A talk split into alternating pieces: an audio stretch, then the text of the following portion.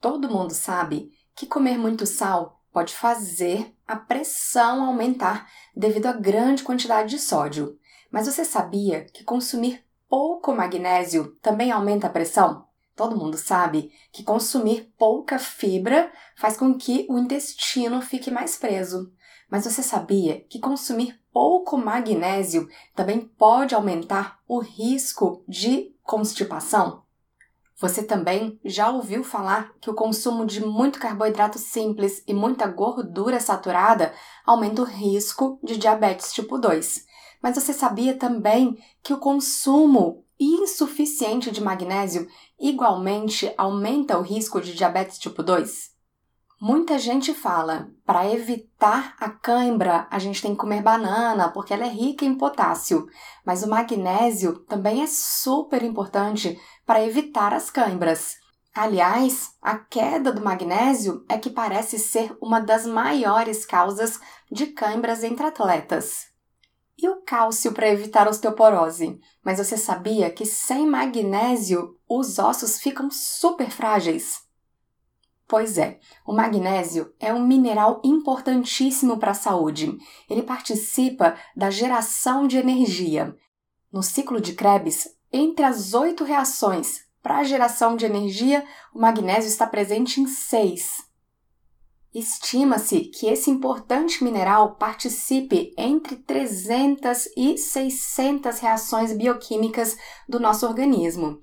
Sem ele, aumenta o risco de asma, depressão, ansiedade, insônia, dores, náuseas, fraqueza muscular, formigamentos e arritmias cardíacas também são muito mais comuns na carência de magnésio. E grande parte da população parece ter essa carência. Isso porque a dieta costuma ser baseada em carboidratos refinados, pães, biscoitos, arroz branco, açúcar e tudo que tem farinha branca.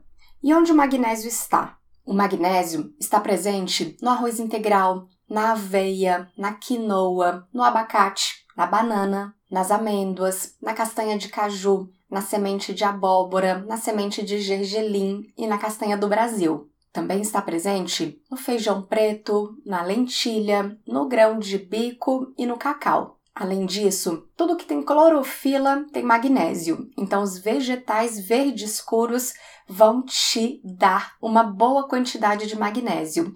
Espinafre, couve, acelga, almeirão, quiabo vão ser boas fontes. E é por isso que muitas pessoas que têm uma dieta ruim, mas que começam a tomar suco verde diariamente, começam a dizer: meu intestino melhorou, minhas câimbras diminuíram, meu formigamento diminuiu, minha ansiedade caiu e assim por diante. Agora, nem sempre consumindo esses alimentos os sintomas desaparecem. Isso porque o solo precisa ser rico em magnésio para que o alimento também seja rico em, em, magnésio. Então, solos de áreas em que há monocultura, em que só um tipo de alimento é frequentemente plantado, costumam ser menos ricos em magnésio. Além disso, os fertilizantes químicos utilizados nem sempre contêm magnésio na fórmula. Então, mesmo tendo uma dieta relativamente balanceada, nem sempre a quantidade de magnésio consumida é adequada. Quem consome muito café, sal e álcool também tende a perder mais magnésio, assim como quem é muito estressado. Durante o estresse, físico ou emocional, a gente também perde mais magnésio.